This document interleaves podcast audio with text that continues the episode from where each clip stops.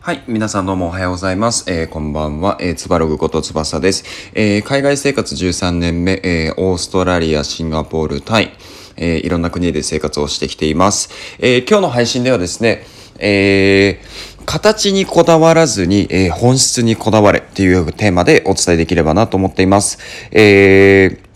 まあ、具体的にどういうことかというと、あの、日々こう何かね、作業しているときに、形、ルーティンをこなすことにこだわりすぎていて、本質を見逃してしまう、本質を忘れてしまう傾向が、えーよくあるのかなと思ってます。これはですね、僕自身のまあ実体験と、あとですね、えー僕今、えーメンバーの子たちのサポートをしているんですけど、あの、よくこう、ある傾向なんですね。例えば、えーお客さんと、営業してるのでお客さんと会話をして、で、その後お礼メールを送りますと。で、えっと、これ、お礼メールを送ること自体って、えっと、形ですよね。行為ですよね。でも、えっと、本当に必要なものって、どういうお礼メールを書くのかっていうところに当たると思うんですよ。そのお礼メールの内容が単純に会話した内容の、えー要約なのか、それとも、要約プラス、えー次のアクション、えーじゃあ次我々の方からこういうことをさせてもらいますねっていうところを書いたものなのか、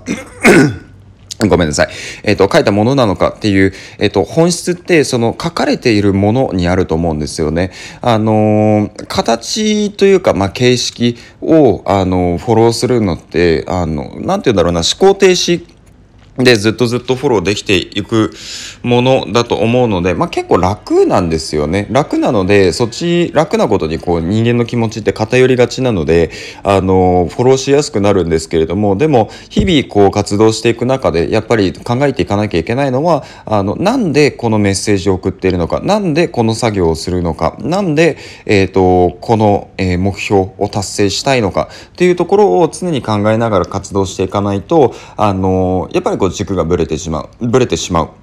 っていう現象に陥ってしまうので、まあ、ちょっと本末転倒になってしまうのかなというところですね。はい。あの、まあ、ちょっと、えー昨日の気づきというところだったんですけれども、えーそうですね。これをちょっと、えー日々の、なんていうんですかね、まあ、リマインドみたいな形で、こう、ちょっと心の片隅に置いてもらえれば、えー日々の生産性みたいなところをアップするのかなと思います。はい。えっ、と、じゃあ今日の配信は以上です。えーまた別の配信でお会いしましょう。またね。